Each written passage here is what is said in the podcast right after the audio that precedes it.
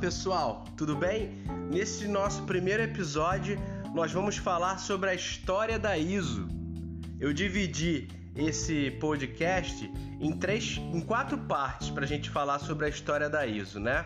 Para quem não conhece, a ISO é uma organização internacional, né, que significa Organização Internacional para Padronização ou Normatização, tá?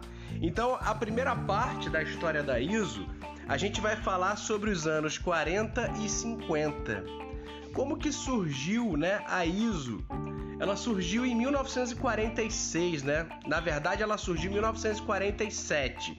Mas em 1946 houve uma reunião de 25 países em Londres, onde tinham 65 delegados, onde estavam discutindo sobre o futuro da padronização, da normatização internacional. As indústrias estavam totalmente arrasadas, né, por conta da Segunda Guerra Mundial, e a indústria precisava se reerguer, né, ter normas internacionais de produção industrial principalmente. Então, a ISO em 1947, ela oficialmente ela é criada. Depois, em 1949, a ISO acaba se instalando numa pequena casa, um pequeno escritório, numa casa particular em Genebra, isso já no início dos anos 50. E o secretariado né, tinha apenas cinco funcionários nessa época. Em 1951 é publicada a primeira norma ISO, a ISO R1 de 1951, que tratava sobre temperatura de referência padrão para medições do comprimento industrial. Então a primeira norma ISO, a ISO R1, surge em 1951. Em 1955 é feita a Assembleia Geral né, da ISO. Na verdade, essa já nessa terceira Assembleia Mundial aí, né, em Estocolmo, é, já tinha 35 membros a ISO e já tinham 68 normas nessa época, ou seja, de 51 para 55 aumentou aí a quantidade, né, de uma norma para 68 normas. Bom, isso a gente falou um pouquinho sobre os anos 40 e 50, agora nós vamos falar um pouquinho sobre a parte 2, que vai abordar sobre os anos 60 e 70. Falar sobre os principais marcos aqui desse, desse período. Em 1960 é criado o Sistema Internacional de Unidades, conhecido, conhecido como SI. Então a norma é, é publicada, a norma ISO 31, né, que fala sobre quantidades e unidades, ou seja, que define a unidade para, para cada quantidade. Então, o segundo para o tempo, o medidor de distância e etc. Para os países falarem a mesma linguagem, né? do Sistema Internacional de Unidades.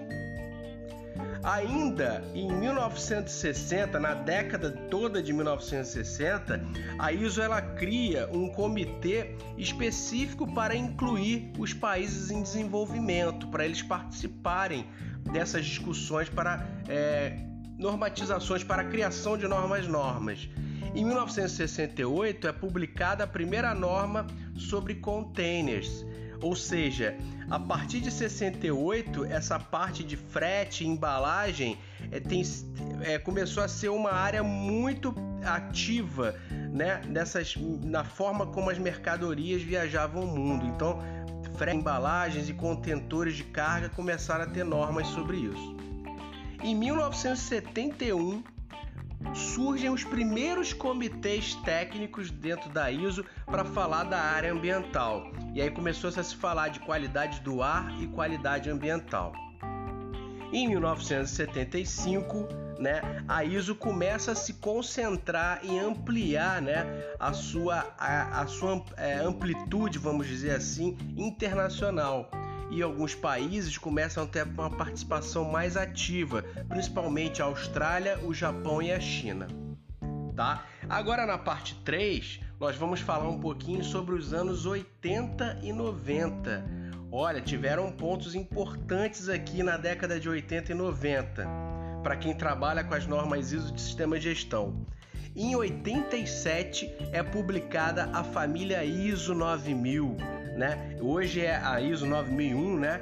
É uma das normas mais conhecidas e obtidas pela pelas organizações, sistema de gestão da qualidade.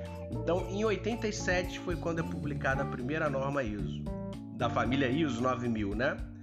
Em 1995, a ISO cria o seu site, que hoje, se quem quiser entrar, pode entrar, é www.iso.org. Vocês podem entrar lá. Então, em 95 é criado o site da ISO.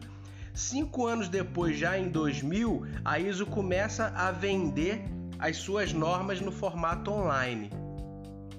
Em 1996, já fechando aí um pouco a década de 90, das principais marcos desse período, é lançada a norma ISO 14001, a norma de sistema de gestão ambiental, né, que fornece ferramentas, né, métodos e ferramentas para ajudar as organizações a controlar seus impactos ambientais. Ok?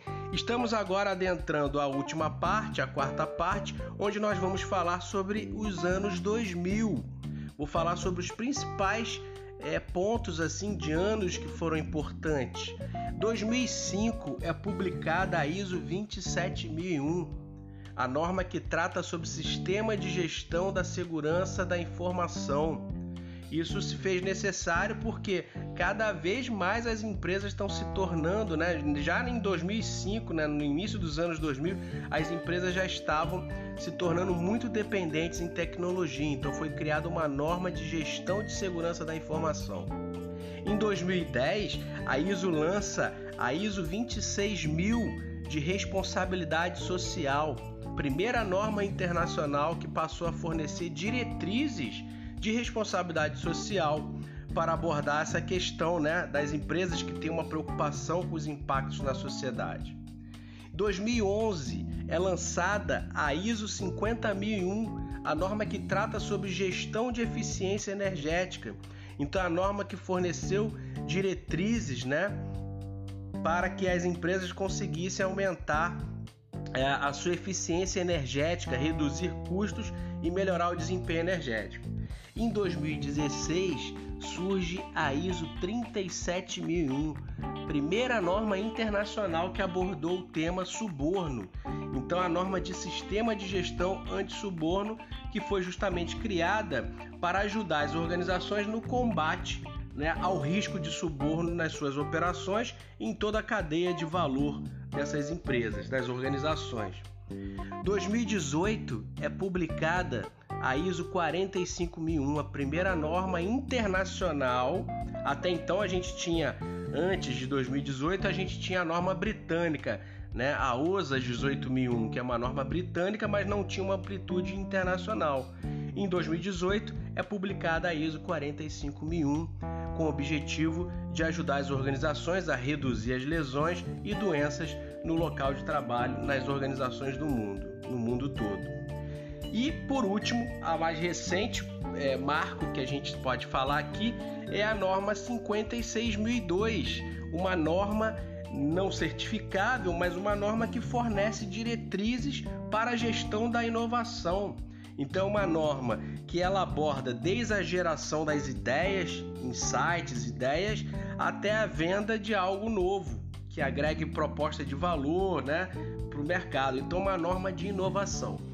Então, pessoal, esse primeiro podcast, primeiro episódio que eu estou lançando aqui, falou só um pouquinho sobre a história da ISO, né? E nós, ao longo desse, desses podcasts de 15 em 15 dias, eu vou lançar outras histórias, outras reflexões aqui para a gente estar tá abordando. Espero que vocês gostem. Um grande abraço a todos. Valeu, fui!